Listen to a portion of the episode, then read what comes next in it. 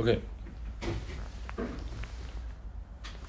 好，这一期的 Hard Image 我们来聊一个新的话题，叫国策电影。不过很多人应该是不太了解这个国策电影这两个字是什么，国家的国，政策的策。国策电影是一个，其实一个很历史的一个概念。嗯，如果不过罗班，如果以你提问的方式来问的话，那不如你来先问。行，我跟罗登一直想在挑出一个比较有趣的话题，叫国策电影，是罗登以前和我聊起来。那我们今天一直想聊这个国策电影，今天我想换个方式，就是由我来提问，然后罗登来回答。当然，在这个提问过程中，我也会谈我的想法。通过十十一个提问来，我们把这个国策电影的想法一点点输出。那现在我们开始问第一个电影，呃不，第一个问题，就这个国策电影到底的概念是什么意思？它这个来源是什么？国策电影本质上呢，我当时说国策电影的时候，我们俩在普院，我跟你聊国策电影的是指上是指孤岛时期的张善坤。张善坤听过我播客以前的节目，就就因为讲了好几期这个张石川跟张善坤。张善坤是一个中国职业电影制片人，是上海孤岛时期的。那个时候呢，一九三七年，呃，一一九三七年，这个日日本这全面进攻中国以后呢，上海瞬间就变成了孤岛，也就是上海周围全部被日本占领，只有上海这个地方的租界区。在那个时候，张善坤呢就成立了我们叫做新华电影公司。在他之前，联华明星电影公司已经把这个上旧上海电影包了。但张善坤大概他的新华电影公司估计就两三年时间就占据了个非常主导的项目，引人入胜。后来一到一九四二年的时候，日军呃太平洋战争爆发，日本进攻上海租界，上日本人整个把上海的电影业全部接管，就成立一个叫中联，就大家常知道的中联。全名叫中华联合电影制片公公司，呃，川喜多长政任董事长，张善坤任总总经理。就是张善坤利用他这个职位，保留了我们上海电影的火种。当时啊，日本人就推广一种叫国策电影。国策电影这个概念是来自于满洲，满印最早提出的国策电影。然后，当然，这个满映的国策电影这个这个思想也影响到了满映是甘帕正言指导的。那在上海，他就是川喜多长政，川喜多长政也要推国策电影，就是要拍一批反击英美、建立大东亚共荣这样的一个价值观的电影。然后，这国是什么国？国是日本国，策呢？策就是政策。但是，但是满洲满洲国有一个叫国策电影法。所以，他这个这个词来自于国策电影法。川喜多长政也要拍，迫于压力他也得拍。结果张善坤拍了一个什么呢？就拍就万世流芳。听众可以猜猜他是拍谁？你你能猜出来拍谁吗？孔子不是拍林则徐。嗯，就拍完之后影响很大，日本人看完之后就觉得哪儿怪怪的，你知道吗？哎，林则徐也反击英美，当时日本当时觉得英英英美叫叫英英美鬼畜嘛。就是我们要从从把东亚人民从英美手中解放出来。林则徐反英嘛，从原则上这个电影是可以过的，但是他们看完之后就总觉得哪儿怪怪的，你知道吗？啊，这就对大致来说，国策电影是这个意思。那我跟你上在普院说的国策电影的意思就是说，我虽然是反对日本帝国主义的，但是我同时发现日本帝国主义在满印和在上海，就是这个。中联这个时期做了一大批电影，就后来我们聊的什么文天祥啊、林则徐啊，包括都是他们那时候都已经拍了。所以我在想，国策电影意思就是说，以一个国家的核心的价值取向，依它而建构了一整套电影制作的一个大规模的一个一个产一个一个制作的一个计划，这叫国策电影。当然是以一个核心的意识形态为指导的，这是我说的国策电影。就我上次跟你在普院，我对国策国策电影的想法是这样的，我并不知道国策是满洲国或者日本国，嗯。啊是这个。我觉得国策电影给我的第一个感觉是国家意志，这是我第一个想法。对，是国家意志。第二是那个国家级别，国家质量，就是说那意思，就不计成本，不要考虑观众，嗯，不考虑观众，只是代表这个国家的文化最顶级的一些东西和水准的，嗯，这样的片子，嗯，这我首先想的是，国策电影是这么一个想法，就是我们运用这个电影来推销这个国家的文化的最高等级的产品，表现这个国家文化的最精华的部分，然后，嗯，它国策电影似乎有时候就是一个政府执行的一项政策，这拍这样的电影是我们的国策之一。要输出我们的文化，对啊，这是我想象的国策电影。对，但历史是是那个历史，但这这个这这四个字组合到一起，就是你现在说的这个意思。嗯。但我们两人就是说，我们今天想做这个国策电影的运动，就所以说我们两人是比较认同这个的，就是其实就很奇怪啊，就我觉得是我们两人说，我们俩长我不是认同满满洲硬化那个，就是我们长期以来的我们的一些论点和论调似乎和不是特别的吻合。对，但是为什么我今天要我们两人今天我特别想去说，是因为我觉得中国电影确实走到了一个很特殊的地方。上一期我们俩已经说了。说我们在拍邯郸拍这个电影的时候，我们我我们我感受到了一个问题，就是说，过去中国电影一直在去中国化，你不能说好莱坞化，是去中国化，就是或者是洋化我们中国的东西，毒性很大啊，洋化。那现在中国电影到了就是一定要是本土化，强化本土的东西。但我觉得这个好，但是呢，它还不够。为什么？因为它还没有成型。嗯，文化自信还不够突出，嗯，不够显著，不够强大，嗯，所以，我我是觉得，中国电影似乎要到了一个说，你要想把中国的文化往往外去宣，往外去到处化，还不能仅仅停留在现在中国老百姓渴望点什么一些社会热点事件。中国在这个建国有中华民族这这么多年，其实有很多很多东西，虽然我们说过去拍了，但是还有特别大的一个。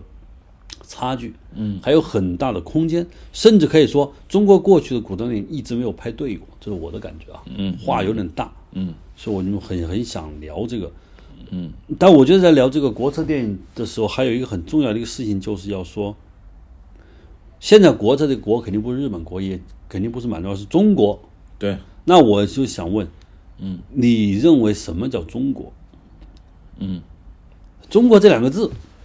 你说在我这什么概念？是什么概念？我我先给个引子啊。嗯。上次那天我突然想起，就我不知道在干什么。我突然我在洛杉矶的时候，我就是在街上晃。我突然脑袋里突然想起来，我小学还是初中学过一篇课文，说有个叫吉鸿昌的人，对，在日本他在身上挂了一个牌子，叫“我是中国人”，很自豪。对。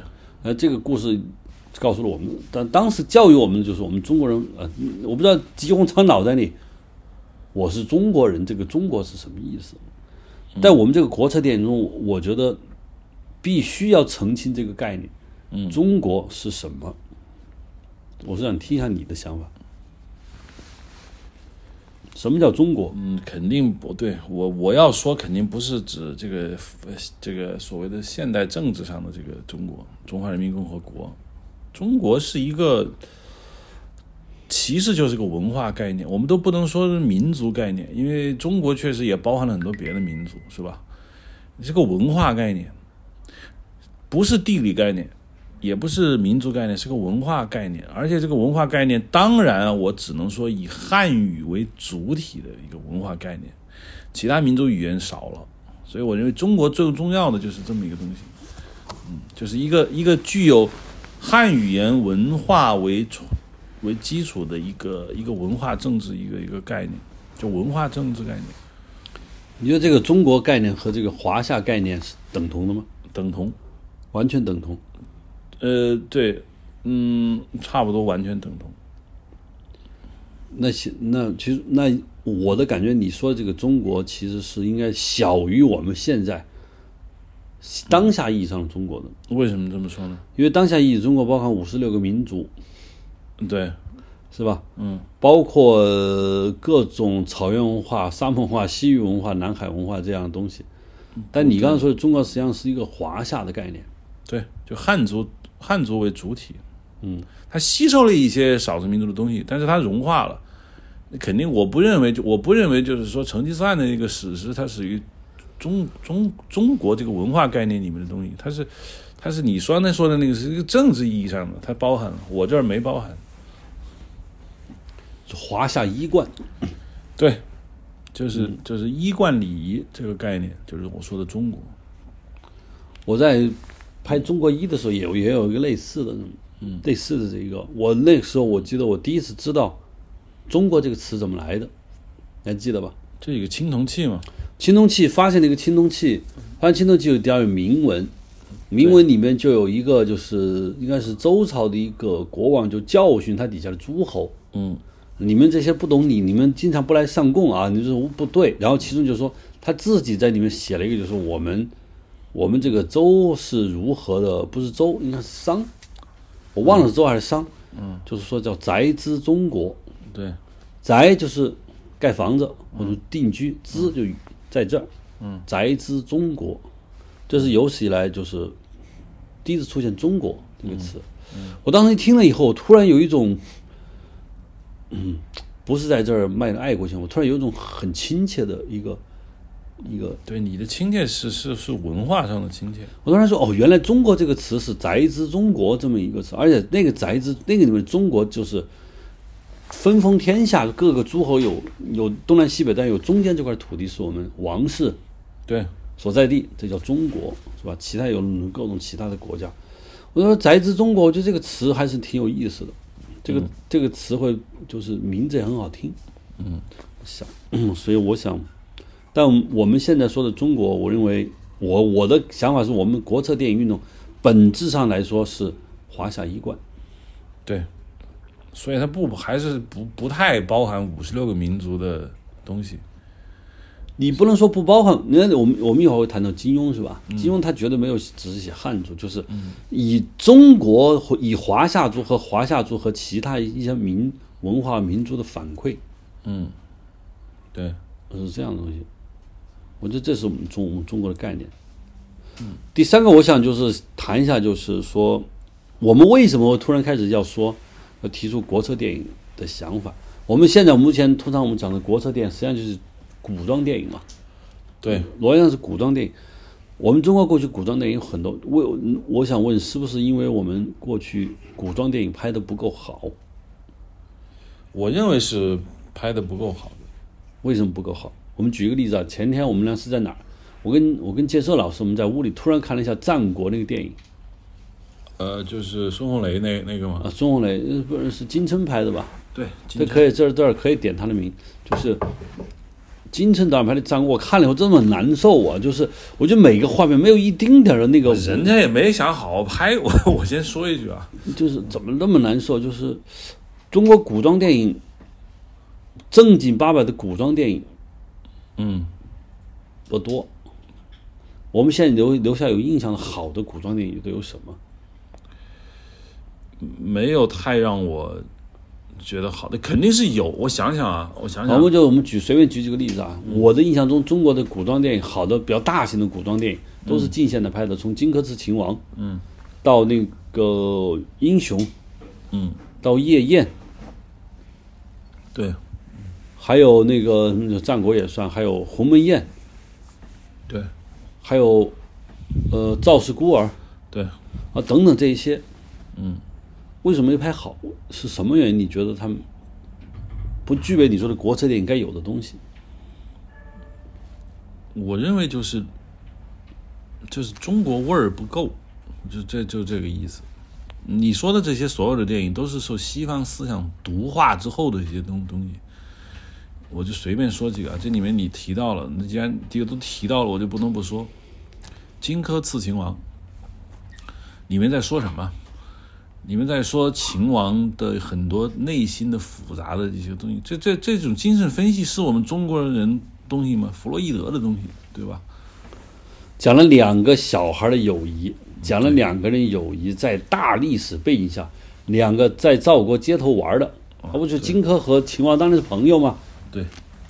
然后他也说了秦王的两面性，是吧？一方面他是要统一这个帝国的这么一个王，一个像王者的男人，同时他又在赵姬面前体现出优柔寡断啊也好，总之是一个这么一个人。这这是受西方思想毒化之后的一些一些剧作法。我哎我我敢我敢妄言啊，有是不是那个片？你看他要夺，他能拿了天下，他要换一个女人，就是赵姬的心。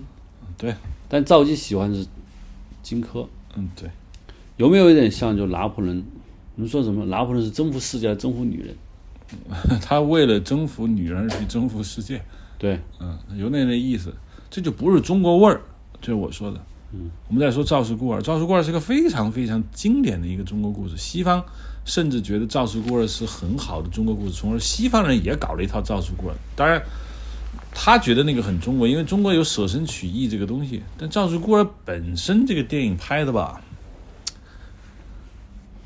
还是把我觉得把这个赵氏孤儿这个男主叫什么葛葛优老师演的那个那个角色，呃，子婴，呃，不是子婴，公孙楚，公孙 对我忘了，他把他处理成为一个小人物，把他处理为具有有有七情六欲，成因，公孙楚。啊程婴，对成因。七情六欲的小人物，这也不是中国味儿，因为你把人物往小人物去走，还是走的西方的那一套东西。西方他关注点还在于个人主义，你知道吧？就你个人才值得拍，整体不不要拍，整体拍反而犯错，就你走入人的内心，这不是中国味儿。我不先不说对和错，它就是它不够中国味儿，所以你拍的东西就不像。我跟你说为什么它不是国策电影呢？我就说张善坤在在孤岛时期拍过文天祥，拍过貂蝉，拍过武则天，我都有幸的扫过，大气凛然，就就是 就是那种感觉，就非常的非常工整。是不是可以说，就这些电影实际上在否定一些东西？而你说的这些，你刚才说那个导演叫什么？他制片人制片人叫张善坤，张善坤。你说这些，你说大气凛然，实际上是极度的肯定。是啊，他他用的导演其实就是我们上次看阮玲玉那些蒲万仓、张世川，这都是他用用的，所以我觉得那些导演可能是大力的肯定一些东西，他就是肯定，暂时忽略一些否定东西。他不会去质疑，而，而像我们刚刚说的这些电影，实际上是在在否定一些东西。太有优越感了。我就不说导演吧，我这么说有点得罪人，就是说导演试图站在这个历史之上来进行一些分析，颇有居高临下的那个意思。岂容有这种创作心态呢？你是何等量人物，你还要居高临下去审视这中国古代这么这么牛逼的人物？你你不行。现在导演很容易，来来来来来，我们来解构一下，解构这个人物，deconstruction。这就不是中中国从来不解构，不要解构，中国叫建构，是总是不足的，建构。这是我说的，这是我说的，中国中国的这个古装片没有到位。你要像那个《十面埋伏》和那个后面呃张导拍的《晚成近代黄金甲》，不管是商业片，还有包括《英雄》，嗯都是解构，我呃对我觉得嗯，我我甚至觉得他都不是想去搞什么中国古代的东西，就是商业片、大场面。他觉得中国当代的大场面除了战争，嗯，没有大场面可拍。对，你的战争场战争戏，我觉得太惨、太残酷、太脏、太破旧，观众不爱去电影院看。而古装片华丽，对，哎，它就是东西。对，其实夜宴我，我我感觉，嗯，那就更西方，那故事都是麦哈姆克雷特啊，他就是哈姆雷哈姆雷特，哈姆雷特，啊，嗯，他把哈姆雷特故事拍了一遍嘛。反正现在黄金甲不是说雷雷雨嘛？那那那、呃 雷雨活脱脱的是西方是呃尤金奥尼尔美国的那话剧，说说实话，曹曹曹禺是照抄过来的。看了尤金奥尼尔某个戏，把里面的改头换面一下，over 名字好像都没改，人家叫大雷雨，这就叫雷雷雨是吧？可能我说错了。嗯就这些电影，我觉得都没有，嗯，我们所说的国产电影，就是中国文化的就你内心深处，你其实你所威安在。对你不懂，你不懂，所以你也就不可能去去去表达。呃，最最，但是你又要去搞的时候，那那那就来个居高临下，他基本上就就是这样。那我们以前有拍了一些，比如说像中国四大名著，就是《红楼梦》这样的东西啊，你觉得算国策电影范围的信息吗？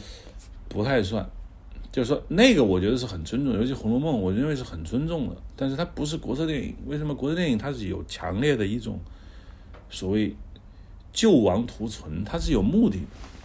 它你不是说你拍古装片你是国策电影，那当然不是。你比如说我以前觉得拍的还不错的那个陈嘉玲的《杨贵妃》，真拍的真的是还不错，但那不属于国策电影。杨贵妃你表现什么呢？啊，大唐气象嘛，有，但那不是国策电影，它不。策是要解决问题的，鞭策、策论。那古代科举考策论是提问、解答，而这个问题是这个国家目前有的问题。嗯，嗯。那我们以前我记得我们谈国策电影的时候，我觉得我们当时提到了一些文化元素，比如说徐悲鸿、李翰祥、张彻、侠女，嗯，还有这些东西。我想问，为什么这些东西会让你产生国策电影？就徐悲鸿、李翰祥、张彻、侠女，以前还有一个电影，我觉得挺有意思，叫《白马如花》，你知道有这电影吧？我只听说过《白马如花》，我看过的。王王童那些电影，《策马入林》啊之类的。那还有一个就是有一个很有名的电影，一把剑在那个水面上，一个女的看着他。唐朝豪放女，唐朝豪放女，欧丁平啊，嗯对，我都觉得这些片子就是为什么会感觉它有国策电影的影子，还有长城影业以前拍的屈原呀，屈原，王昭君呀，嗯，鲍方演的屈原，你说他他为什么会让你有这样的感觉？比如说徐悲鸿为什么会让你有这样的感觉？因为徐悲鸿的题材，他是徐悲鸿的画的创作的主体过程是抗战时期嘛，他的田横。那个三百三百壮士，八百啊，八百哎，是三百四百勇士，呃，我忘多少勇士忘了。他画的这个愚公移山是吧？然后这些东西，他都有很强烈的一种，就是我们中国人要要团结起来，要要抵御外敌，也就是说，我们中国人不要丢掉我们的自信。他这个鼓劲儿的电影，那徐悲鸿肯定是是这样的。包括你说的其他几个，像李翰祥啊，张彻，李翰祥是李李翰祥拍的那个《倾国倾城》。我觉得，包括张彻啊，张彻可以值得说一下。他们那一代人，我上次在知乎上说过一个答案：张彻，你他是干嘛的嘛？张彻以前是主持和是抗战时期，他是全国各地组织话剧演出，他亲自上台演的。张彻以前上台演演关羽，而且他演关羽一连一连演四十场，他不带停的。张彻这个人本身就非常的豪侠，你知道吗？后来跟国民党几个宣传大员啊，张道藩那些人。不知道混混得特别熟，后来又去了上海，跟那个我说的柳呃柳氏兄弟也混得很熟，所以所以张彻进入电影业的时候，其实李翰祥也才刚开始。张彻辈分相当高，后来他去了台湾，蒋经国给了他一个就是蒋经国给了他一个就是其实当时对抗中共的一个一个大的一个宣传机构的一个总干事，搞黄河大合唱。那就是张彻干的活。后来因为在台湾拍了几个烂戏，他没脸混，他跑到香香港去了，受了邵逸夫的赏识。你就看这个人，他他是一个什么人？嗯，张彻身上有非常强的家国情怀，这不是这不是编的。我看李翰祥的片子，我的感觉，我为什么我觉得李翰祥跟我们国策电影的运动的有相似的地方，就是我觉得李翰祥的很多片子是那个叫铺张浪费，但这是正这是正向的铺张浪费啊。嗯，比如说他拍的《银台泣血》，嗯，我看这就是特别华丽的布景，特别细致的道具布景，其实跟剧作情节没有太大的关联。但我觉得张彻不是李翰祥，似乎要在荧幕上去制造一个中国王朝时代的那种，我叫威威仪。我认为李翰祥受到了五十年代意大利豪华电影的影响。对他希望拍出这些东西，就是拍出这些细节，不计成本、不计工本、不计时间去表达这个。他有一点儿就是不能说崇拜，他觉得，嗯，这些东西构成了中国文化的一个仪式感、威仪感。对，就太和殿盖成这样以后，你往那儿椅上坐的人，即便他是个笨蛋、傻瓜，你都觉得对他有服了。味道，我认为他首先他有一些忠君思想，他是有的。第二，你说的这个他电影的布景的豪华，是因为他想还原中国古代的这种所谓的气势。电影拍的很寒酸，他认为他他就没做到那个那个份儿。他对中国古代王朝有一种什么呢？恨铁不成钢的那个那个想法。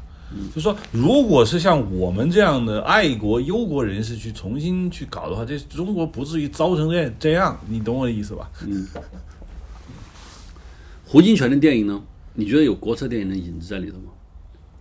呃，我觉得有，我觉得胡金铨电影我我看了一些啊，嗯，呃，《笑傲江湖》就是嗯老版的，有有就这你说，我觉得也算胡金铨的。胡金铨的片子跟李翰祥的片子，我觉得最大的特征，胡金铨不搞那些华丽的东西，胡金铨的片子更讲究是那种粗犷感，对颗粒圆就是比较圆。但我觉得胡金铨是要讲中国人性格的风骨，他的《龙门客栈》的里面的那个所谓把于谦的子弟要一定要救东厂鹰犬，最后对怎么坏？就是他的风骨，我觉得他在里头，他的他的布景都比较拙，嗯，不是丑啊，是比较嗯粗线条的。我感觉他有一点像我，我认为他有可能是喜欢《史记》里面那些刺客啊、列传的。他觉得中国你中国的文化中有一种应该上古时期有的一种东西没了，对，软绵绵没了，他要重新往回找。呃，他你他那个他好几部戏的那个主角石石俊，他就没有找演员，他就是跟石俊说，我觉得你像古人，他就把你用了。石俊，你看其实也石俊还活着，不要乱评论，反正他就那么用了。因为鲁迅以前有一篇小说，我们小时候学过，叫《三王传》，你知道吗？《三王传》还是《三王》？就是说有一个人，他他父亲被楚王赵建被楚王杀了，他天天在山里头哭，然后遇到了一个侠客，说你为什么哭？他说侠客说我借你的头，我用一下。那对对那，个侠客就把他头砍了，去见楚王。楚王说你带了什么？他说我给你看一样东西，你这个头。正在楚王伸头砍了，他把楚王头砍，把自己头也砍下，把那三个头对，掉这个大没鼎里头。嗯，对，呃三王坟。那后来因为他们那个那个他们那个把锅打开，发现那个头都煮烂了，也分不出谁是谁，就把这都埋在一起了。嗯对，我觉得这个故事有他就是古风，对啊，他就是个侠客，他就他用自己的生命去替你复仇嘛，而且他成功了，嗯，所以他这个古人这种一诺千金的这个东西在里头，所以我觉得这个，你包括侠女，侠女那个里面的那个女主角，其实就是一个为父亲复仇的一个一个女性，实际上他们的对于忠和奸这个事情啊。看得很重。如果我们说像《荆轲刺秦王》那么拍，就一定会把坏人拿出来又解构一番。哎，你看，他其实是有一些呃几面性的。人家胡金铨 没有这么觉得，东厂的鹰犬就是鹰犬，不需要给他多维维度。我觉得在我们这个，我要想就是我们这个国策电影中，其实我觉得国策电影运动最重要的是文化运动。嗯，就有了强大的文化运动底子以后，有一批知识分子型的这些作者们、导演们去完成这个，包括演员，包括一切都有很强的知识分子气息。我在想，国策运动中，中国古典文化中哪些代表性的人物，你认为对国策电影是有强大的影响，或者你希望有对有影响？比如说我刚刚说了，从最早的孔子，但老子肯定不算呀，老子应该是不是我们国策电影运动人是是道家学说的，孔子，从从孔子往后走，孟子，包括董仲舒，包括再往后，呃，嗯，到了宋朝的朱熹，到了明朝的晚期的黄宗羲、王夫之、顾炎武，对，就是我想知，我想知道这些知识分子什么东西思想，你认为是国策电影中的主干？呃，其实对这个问题是目前为止这个问题是最难的，就是你很难说他们这些人有什么，就是我认为共同点，我上次跟你说过，就是他们认为这个国家有一个道统，只是他知知识分子守护的一个东西，这个东西不是纯粹百分之百的儒家学说。你说的这孔子的，包括那个君君子之之之行为，仁义不仁义于天下。还不止这点东西，它也包含了他的这个国家的责任感和参与政治的这样一个一个决决心。这就是所谓的道统。那所有的这些人，从孔子、孔孟到朱熹，到二程，然后到甚至到王阳明，然后说的这个王夫之苦苦言武，这都是知识分子觉得自己是这个国家的主人，但是他不是行政的主人，他不是权力的主人，是文化的主人。这是这些知识分子守护的。无论这些知识分子怎么样去死亡，怎么样去去献出自己的生命，他都不是为君主就献出，他是为他的守护的那个价值观付了生命。你说我们饿死在首阳山的那个不是周立的伯夷、叔齐兄兄弟，他他觉得王无道，你可以要劝，那你们从下起兵造反，就颠覆了他整个的世界观，这他不能接受。他并非说，哎，我们这王特别好，你知道吗？你把他杀了，我很痛苦。不是，他也知道王不好，但是你不可以作乱，乱臣贼子，这就不行，所以他饿死。他觉得这个时代给他颠覆了，他守护的还是他那一套。我觉得这是道统价值观。当然，这两人可能是孔子之前的人。嗯，就国产电影，我自己的感觉就是，我们拍什么，我们我们一直没有触及到最核心的话题啊。我们要拍个，我们比如说。我们一会儿举个例子，就是同样一个电影，有人拍过，我们觉得哪儿不好，我们会往哪一个方向拍。但是我想，这国产电影就是呃，最核心的价值观是什么？这是我们现在要讨论最重要的。我我在我刚才说孔子，我觉得孔子给我留下最深的不是民贵君亲这样的想法，那是孟子啊，孟子就是孟子人，嗯，孟孔子要人啊。我觉得孔子对我来说最重要的就是礼。复周礼对礼，什么叫礼呢？我觉得礼是除了是一种就是礼貌，我觉得它并不是礼貌，是仪式感。对，礼最重要的形成是仪式感，而仪式感最重要的是次序。就谁在上，谁在上，谁在左，谁在右，什么时候该干什么事情，你该享受多少份额，你就享多少份额，和你的道德，嗯，品质无关，是有一个礼。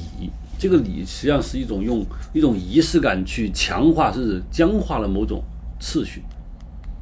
对，啊，一旦有人，你像说有人造了反啊，或者什么呢？就是就就礼崩乐坏，他孔子会痛心疾首，觉得是可忍，孰不可忍。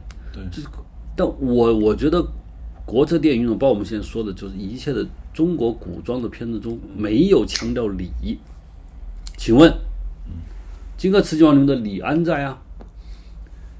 英雄的礼有吗？他那个电影就其实相对有点混乱的，在这个就剩下我们刚才提到的很多这些电影，就是在礼这个概念上，都不是都是就是犯上作乱型的。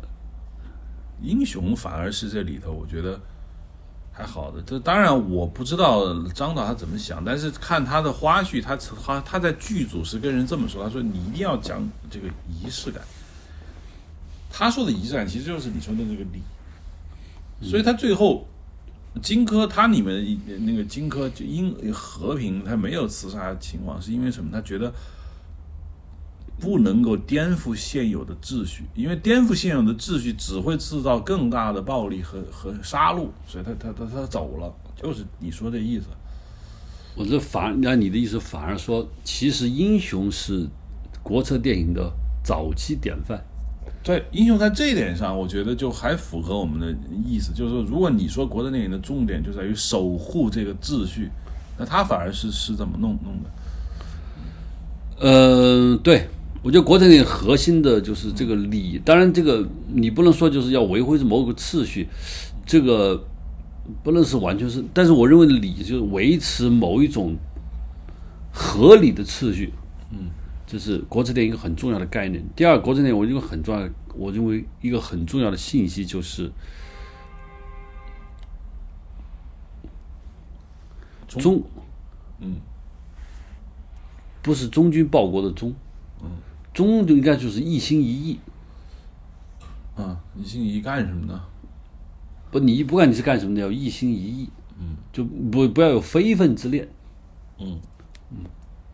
这个这后面一会儿我们会说是故事啊，但是李翰祥的片子，我觉得他和你说张弛，他我觉得他是不一样，在于他做的特别庞大、特别豪华、特别真实的，我觉得是一种，嗯，我觉得国策电影应该有体现出我说的意思叫威仪，嗯嗯，巍巍中华，嗯，那种威仪感，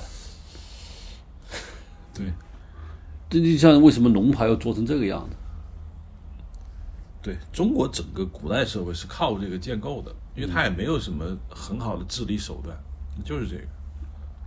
但是有一种担心，就是说你的电影完全实际上是反动电影，就是你实际上一直在强调就是腐朽的东西，强调一个和这个时代背背道而驰的东西。就这个电影运动是不是还能走下去？就你那现在西方民主观念，中国的现在的东西观念，一切都和我们刚才说的完全是背道而驰的，甚至能不能相容的。所以我在想，到了孔子到后面以后，到了黄宗羲他们这个时代，嗯，黄宗羲的思维思想不是是不是国策电影运动的指导思想？这个问题非常之高深，我认为，就你说的，比如说我们先简单的说，因为在中国人忠就是忠君，一般来说就是这个意思。那黄宗羲反而是不要求你这样做的。那这个观点大家都懂，就他认为亡国与亡天下是两回事，亡国是亡一家一姓之国，天下就是他就指的指的是一贯礼仪。那如果一贯礼仪亡了，那我们就要反抗。至于一国一姓，他认为不必要，他认为不不必要去献出自己的生命，这个跟忠君就就有点背道而驰。嗯，这是一个非常复杂的话题。那我们说的国策，就我个人的国策电影，是我我我不是想拍一帮只忠君的人，因为这个君王啊，还真不一定是我的重点，还是一套我认为就是所谓华夏的价值观，对儒家思想的对坚持。坚持。但顾炎武他们啊，就是我都知道，就是他们其实顾炎武他们已经开始批判儒家思想了。做了明朝晚期知识分子啊，已经开始批判儒家思想了。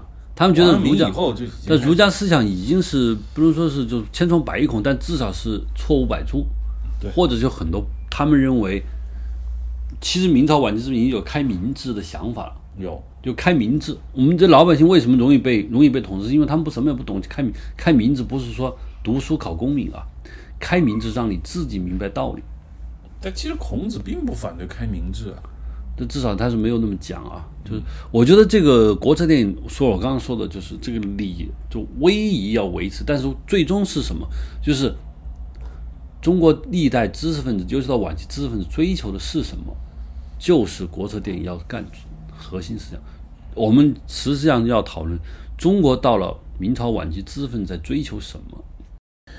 你就想想，虽然你拿一话筒跑到晚明，在史可法，你这话筒伸过去说您在维护什么？你说他怎么回回答？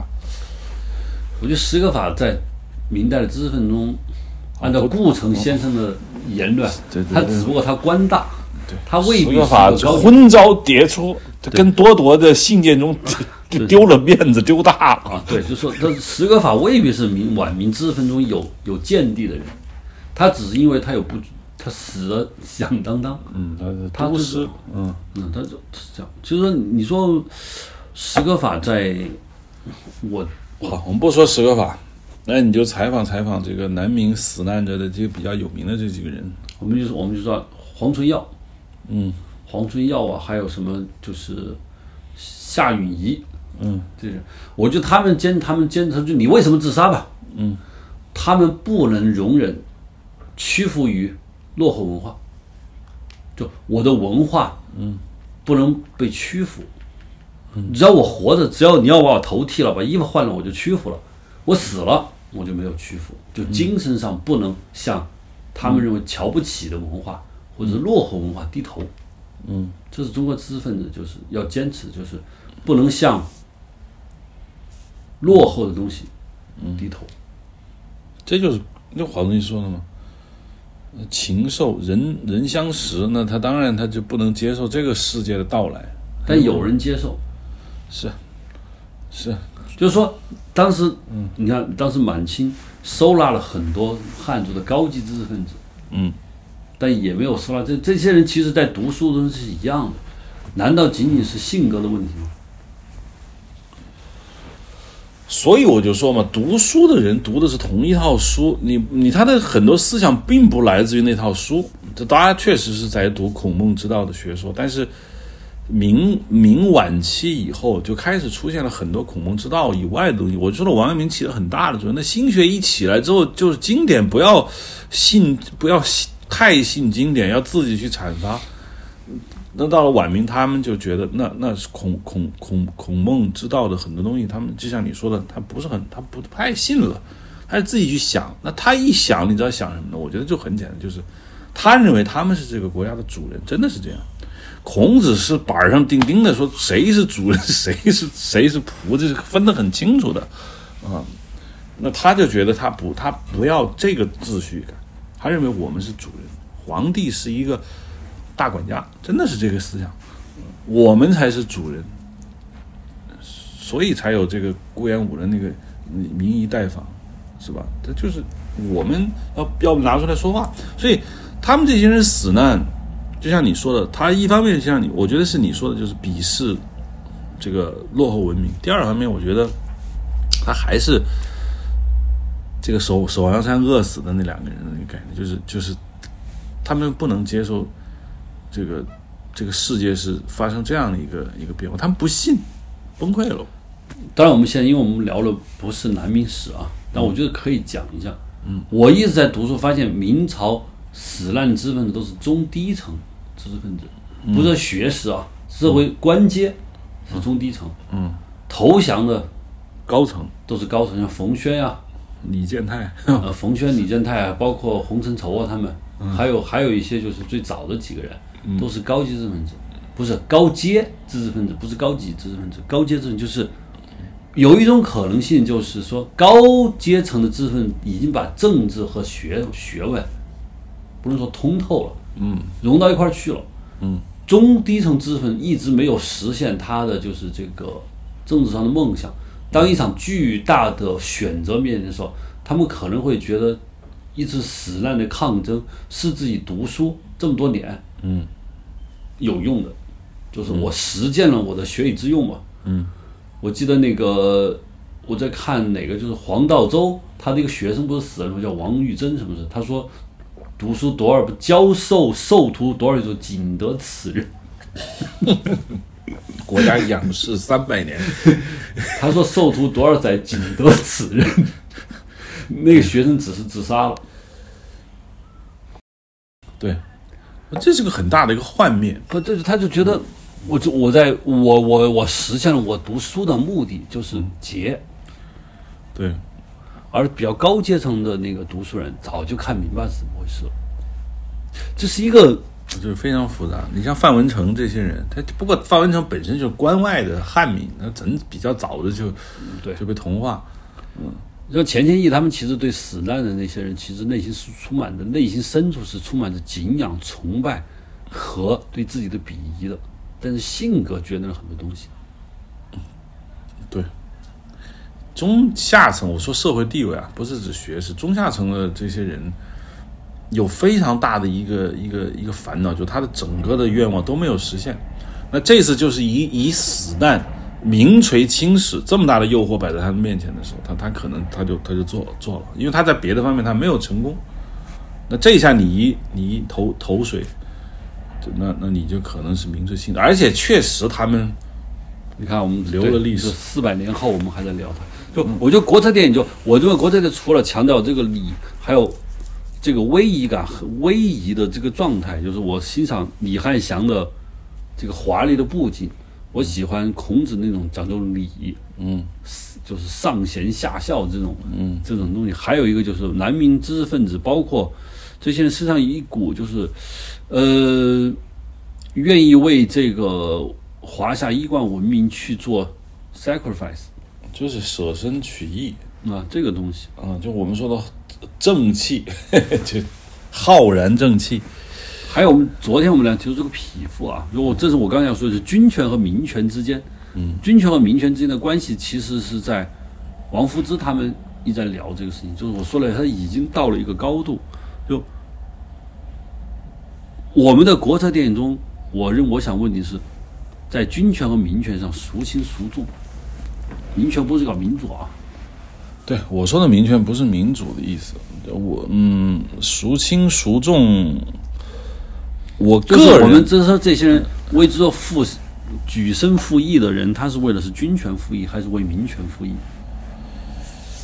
呃，他们嗯应该还没有把这两件事情厘清的厘清楚，所以我你要问他们，我觉得这他是混在一起的，他确实混在一起。皇帝，我说句真话，假设咱俩都是那个晚明的大知识分子，就是我明知道皇帝不行，但是我内心深处是这么想的，他再怎么不行，他还有可改造的余地，因为他的身份是正统皇帝，是吧？那我不拥戴他，我拥戴谁呢？我拥戴张三李四，没法控制。我不如拥戴一个还，当然你别横征暴敛，太太还还还可以的一个人，那我就衷心的拥戴他。我希望他被感化，他被改造，他成为这个这样一个一代明君。那那那这个思想肯定是有的。至于你说他把民权提升上来，我认为还还还没有到这个份上。就他们应该是没有。就是我在想，昨天我们说那个匹夫，天下兴亡匹夫，也应该是王夫之提出的，嗯还是顾炎，反正不是黄宗羲啊。就是他们提出了天下兴亡匹夫有责，嗯，是不是一个危险的概念？和国策电影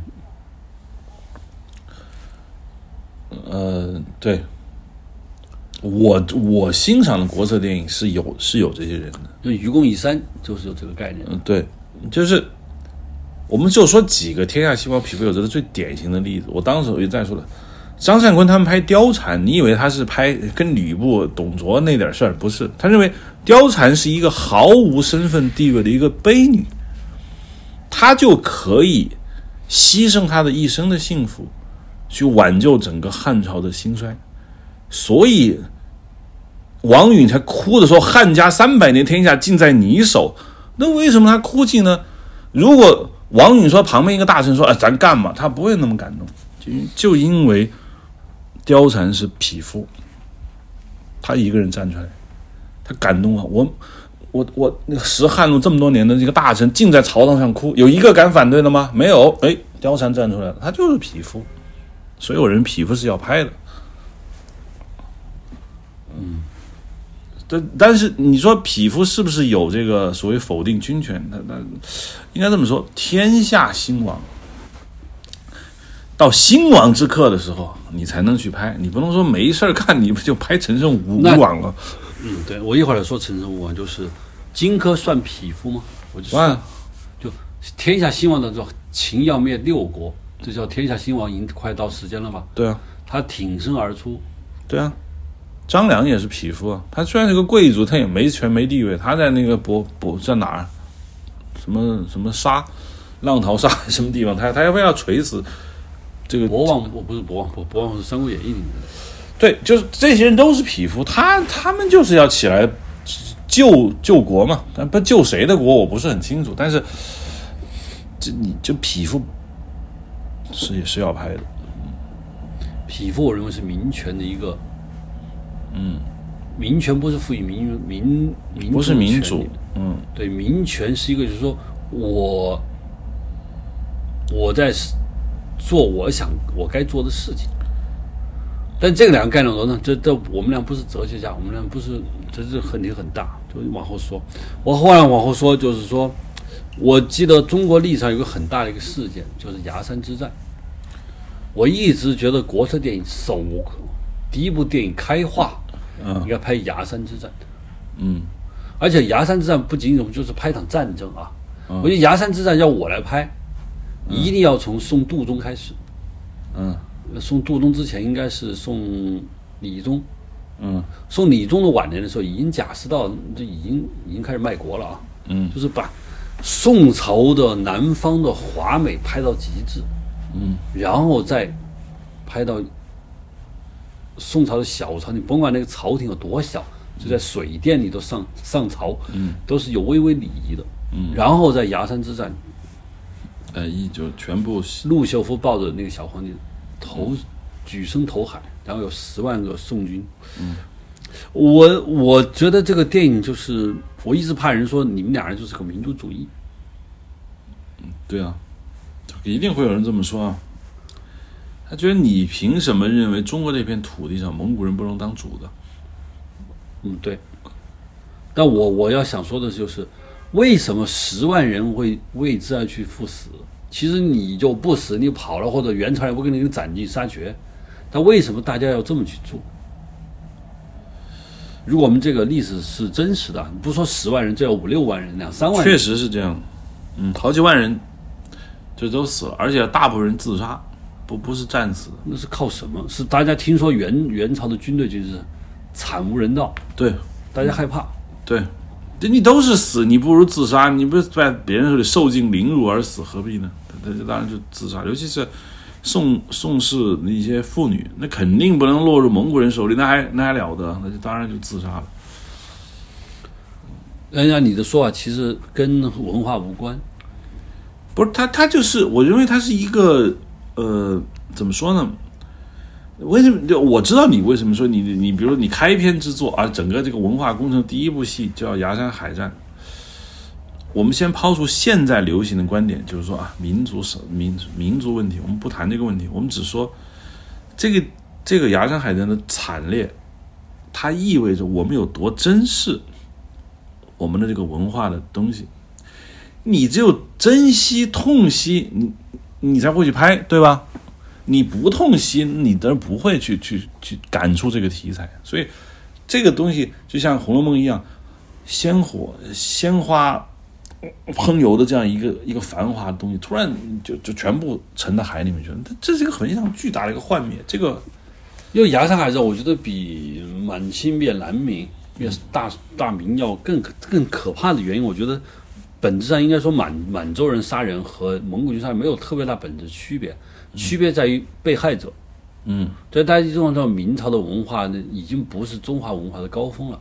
嗯，由于某种原因，嗯明朝的文化其实并不高。嗯但大家一直觉得宋朝的文化是中华文化的最顶峰，这个朝廷也是仁政的顶峰。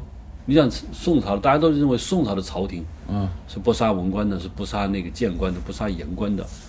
虽然有一点软弱，有点腐败，但是整个是是华夏衣冠最好的时候了。就这么一个朝廷也被对，全部赶赶下海。野蛮屠杀，就是有无比的痛惜。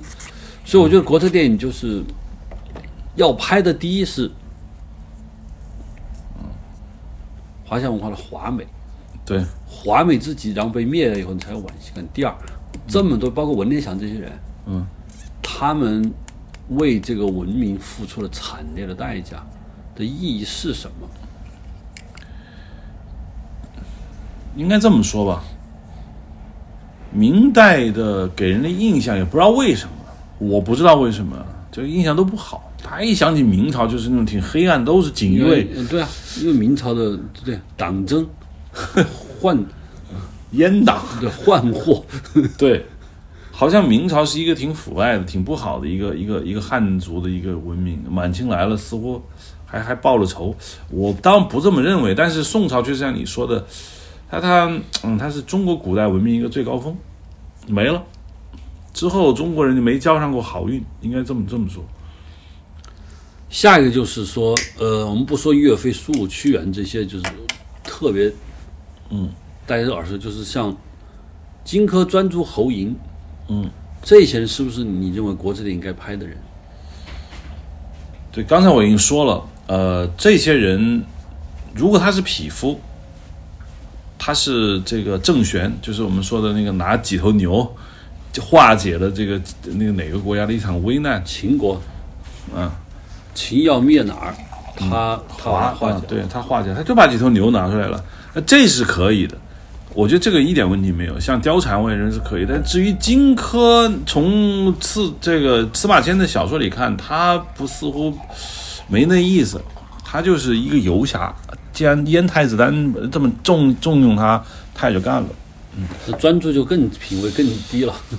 对，专诸基本就是公子光的、呃、爪牙。你那个他一专诸还不起欠了大屁股债，专诸替他还公子光给给把他妈妈伺候的挺好，他他他也觉得就这么着了。嗯，所以我认为他们倒不是真要有选择，因为这些人在中国古代名声一向不是太好啊，就是这种他们属于就是叫报私德，没有公德。私德很强很强的，这些人私德上面是道德是完美，但是公德心恐怕就就没了。王昭君算吗？王昭君肯定是国策电影的重点对象。国策电影的绝对重点对象，因为以一个女性之躯跟貂蝉一样，你这个汉朝你对匈奴没招，你就把那个王昭君给赔出去了。王昭君，而且王昭君的悲剧就在于王昭君不是受宠的一个宫女，他们觉得他怎么可能要给这边匈奴一个好的，不就给一个普通的宫女，甚至觉得长得丑点的给弄过去了。但他心中的美，他的整个这种善良之美，他的他的震撼也很强。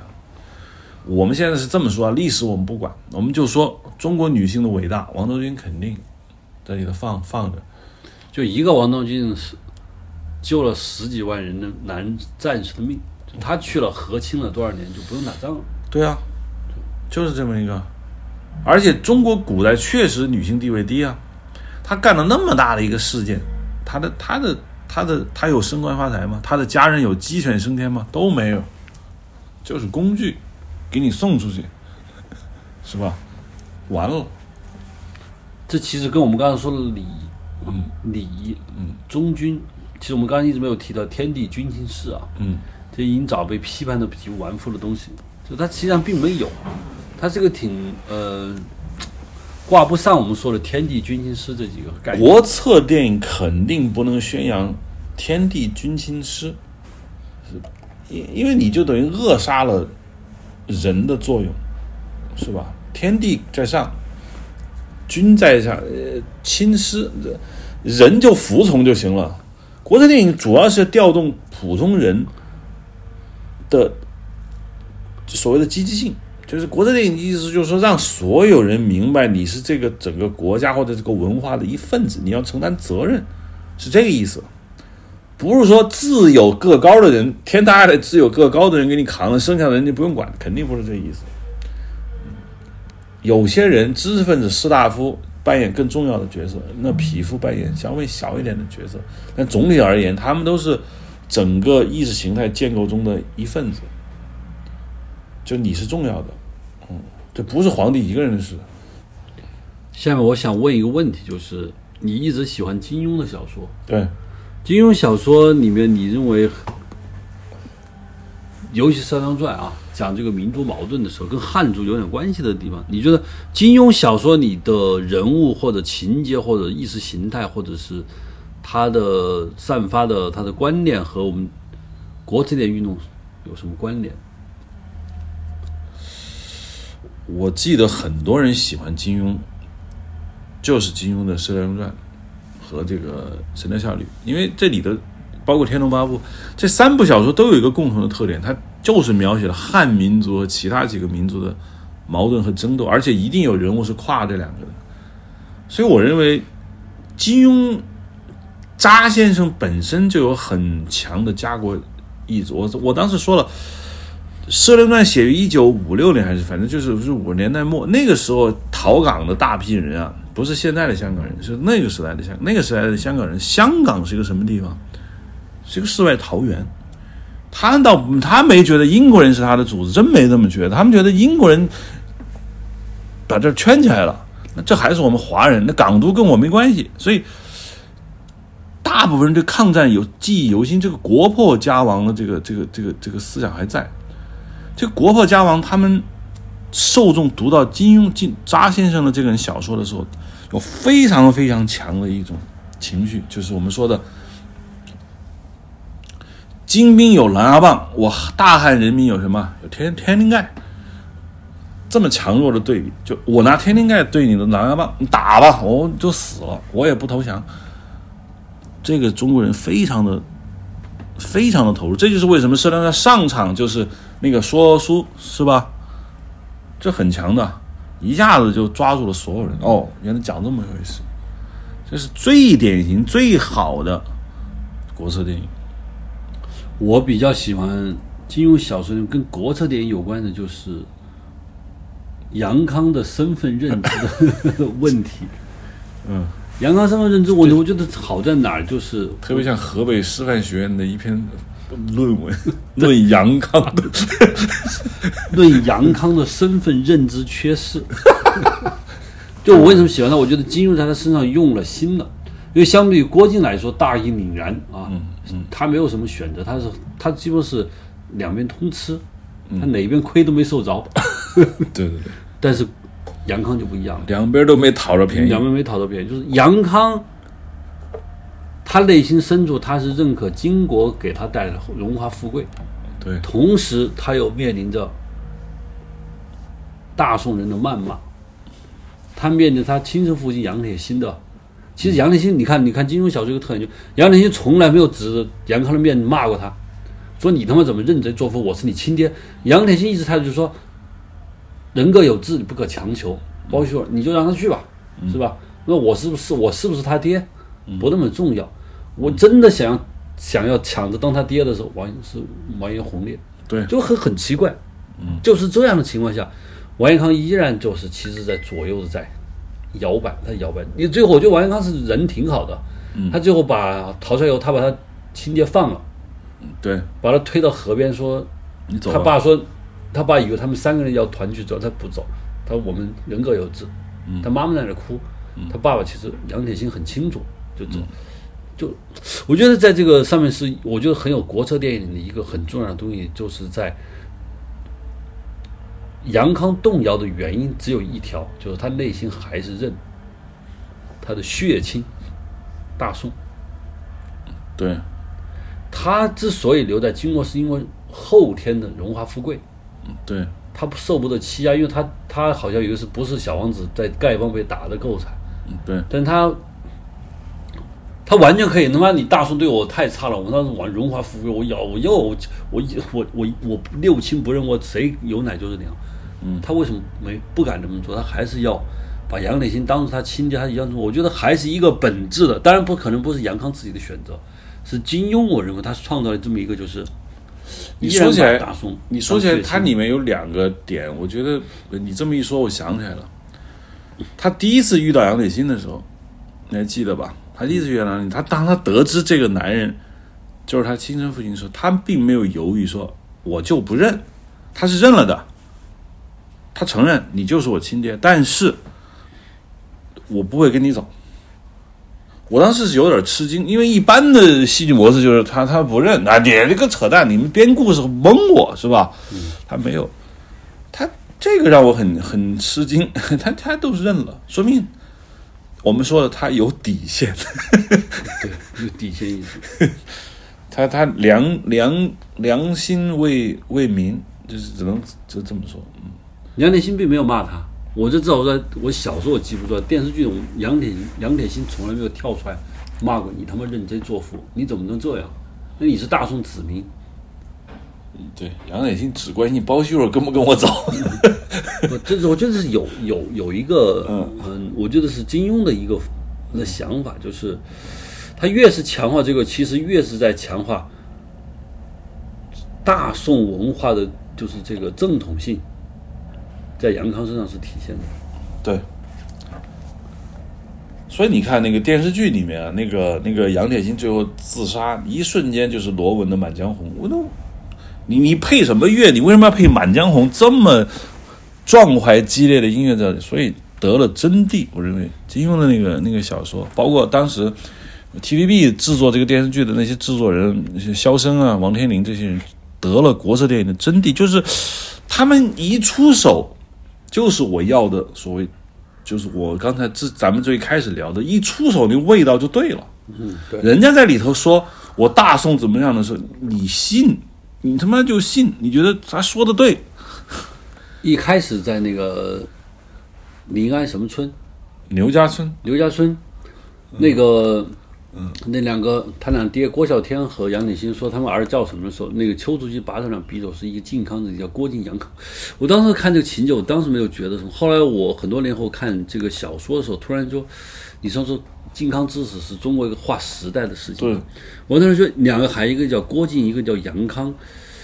我突然觉得这是国策电影，就是你你你说这叫忠君报国吗？其实不算。这不是啊，他那俩人可觉得大宋皇帝挺坏的。宋钦宗也不是东西，但是靖康这两个这个孩子出生的这个不能忘，就就杨铁心、郭耀天，就是我说的最典型的匹夫，就是他们自认为他是整个华夏文明的守护者。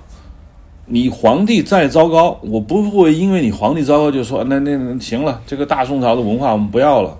没有，你这越糟糕，他越卖命，因为他要挽救。这是我说的，特别好。金庸小说里面那个宋兵、宋官没有一个好人，对呀、哪有好人？这这李文焕也还可，这这还可以而已。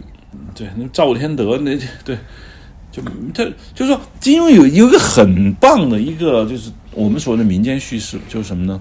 就认为皇帝贪官都不好，谁好呢？我们。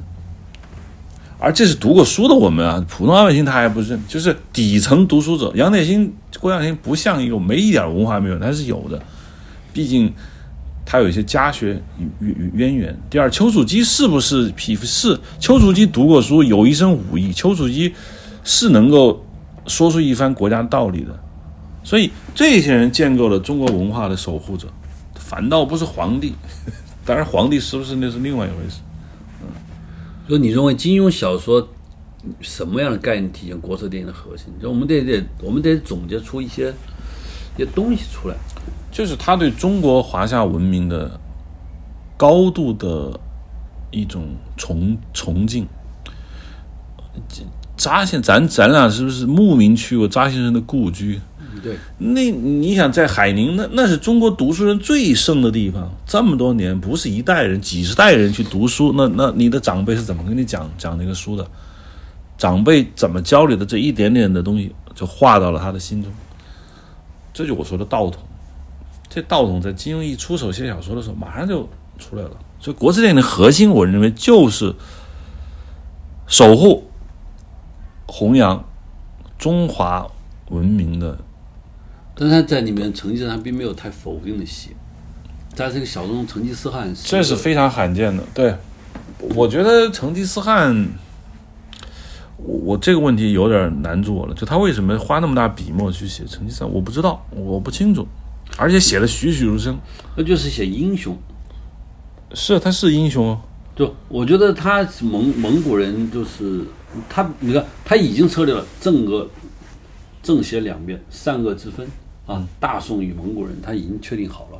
嗯，同或者说他其实上个人是金国和宋国，不是蒙古国对，蒙古那时候还还没有主导。我觉得他写是一种写大英雄，他是另类一种英雄。换句话说，你这么一说，我可能觉得他写成吉思汗的时候，代表着他寄托的一种一种民族的一种精神。他认为中国人的精神上面啊，缺乏蒙古人的某种东西。他如果说成吉思汗那精神被宋钦宗给给给弄上去了，那么这事儿就逃那办了。为什么要写哲别，要写拖累友情，写哲别这么一个好师傅？我觉得他可能对这个大宋文化身上的病，他是对找药。对对对，我就说的，他他投射了这么好的君臣之间的关系，那个人家的这个这个这个豁达的这种世界观，没有被大宋的阶层所吸收。还有一种可能就是，他写蒙古人这么好，实际上是在那个经郭靖上进行道德绑架，就这个词，嗯，抚育你长大的。必定真的到不对？我们是对你那么好，我们对你那么好，你看那么好，还女儿还要嫁给你。嗯真到宋蒙之间对峙的时候，嗯郭靖必须采取一唯一的立场，不能搞调和剂。不像萧峰说，那行，那你们都不能说，我我自杀得了。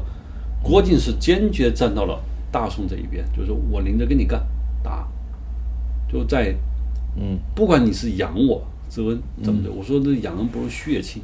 对，对吧？血亲和养恩，按说都是两个很重要的，但是国但是中国的法统要求你血亲，嗯对。唯一的选择。所以萧峰最后是自杀，他认为他他他认了自己契丹人的这样一个身份，我觉得这个是重点。就萧峰他就是契丹人，郭靖他不是蒙古人，所以 根红苗正，所以他没有必要再用说，哎，我是个蒙古人，我要我要跟着大宋混，这个身份冲突。他是汉人，所以他也没有这样的一个一个心理上的负负担，他就豁得出去跟你干了，尽管你养了我，那也对不起，呃所以我就蛮有意思，就是嗯，嗯其实郭靖上不如杨康那么有意思。是不如杨康有意思。嗯最后一个问题就是说，我觉得中国古代有很多很高级的文化的精髓一直没有被拍过，嗯，至少电影肯定拍过。我说以前我看过一个叫王羲之的电影，我不知道那个片子不叫王羲之，是但是比钟情，啊比钟情讲竹林七贤那帮人啊。对对我觉得这个竹林七贤、魏晋风骨这东西，和国策电影，我觉得国策电影如果能把魏晋风骨拍出来，我觉得蛮好。但是魏晋风骨可能又不属于国策电影，要叫壮怀激烈，又谈不上，那就是颓废之美。对，他们那些人太散了，他们就游离于官僚体系之外，又自自自持为名士，所以瞧不起整个官僚机构。当然，嵇康好点儿嗯，他们还是这就还很惨，但是整个竹林七贤，包括那帮人的状态是是是有黄老思想的，这这肯定不行。我很疑惑，为什么现在中国电影不像不拍比中情，说李时珍，还有拍张恒这些人不拍了？谁看呢？当初为什么拍？当初八十年代的时候，知识分子突然间从抽老酒变到了这个国家的栋梁，他是他自我认同意识是很强的。如今知识分子不又回到抽老酒了吗？你不你不想想这道理？知识分子还有鬼你说话的份儿，你根本就靠边站了。说的稍微不中听就就被打倒，而且不是被这官方打倒，是被小粉小粉红就给你干了。这还还有什么聊的快感？最后一个，我们聊了多久了？一小时十一分，已经够长了。我们最后我觉得打个底啊，我觉得国产电影我们还还我觉得还是有空间再往下讲。对这好多话题就是只刚刚碰，比如说我刚刚说的，我就有一个很重要人，我们就连碰都没没提，就岳飞。哦，这国产电影把岳飞给绕过去了，叫遭打，肯定对，对遭打，就屈原、岳飞、文天祥。对。这三个我是我还没有讲的。对。我最后想，我就说我在想，俄罗斯，我觉得在这一方面，它尽管不叫国策电影，俄罗斯一直有个电影运动，就是隐含点，包括他以前的巡回画派，就是要就用大幅画面表现俄罗斯的质感，质感表达完了以后，你自然明白俄罗斯是什么东西。安德烈·鲁布廖夫、啊，就是包括巡塔尔科夫斯基的，啊，对，就是，嗯，就恢宏的画面，嗯。特别的那个，嗯，宏大的场面，嗯，长篇的对话，还有诗歌，嗯，就完了。你看了俄罗斯就是这么，就你看完这个片子以后，你觉得如果我是一个俄罗斯，我觉得我我可以为俄罗斯去死，因为这个民民族这么伟大，嗯，我成为他的一份子。这是中国很难做到。那就俄罗斯的这个那个那个文化的底蕴，虽然我不觉得它有多深，但是它是西方的东西，西方的这个毒性太大了。西方掌控了整个电影语言的根，嗯，所以俄罗斯，嗯，电影哪怕就现在就哪怕是米哈尔科夫后来我们说的西伯利亚理发师，或者早期的我说塔尔科夫斯基的东西，包括以前我们说的俄罗斯之前拍的叫《战争与和平》，他们政府拍的那个战争电影，跟中国的所谓呃大决战系列比，还是高出了不少。这这因为啥呢？因为他们是有西方东西，你要用电影表现，你就在这一点上你吃大亏，你懂我的意思？我看了一个俄罗斯拍的，应该是拍的《安娜卡列宁》娜，还是《战争与和平》，忘了一场特别大的舞会，那么男演员肯定是苏联人拍的，《战争与和平》我看了啊，第一集就是大舞会，呃，不黑白片是个电影，黑白片，哇，那里面的人长得那个 帅的那个，就是一看就是俄罗斯功勋芭蕾舞演员，那个我当时看了电影，我我突然感觉我以前曾经提过一个创作概念，我说叫质感即内容，嗯。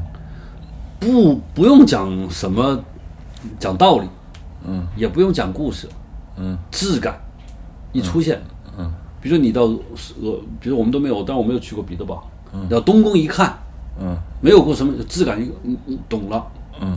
这个民族是这样的，芭蕾舞的那个就是它的豪华的布景、巨大的场面、无比细节的精美和华美，这质感即内容。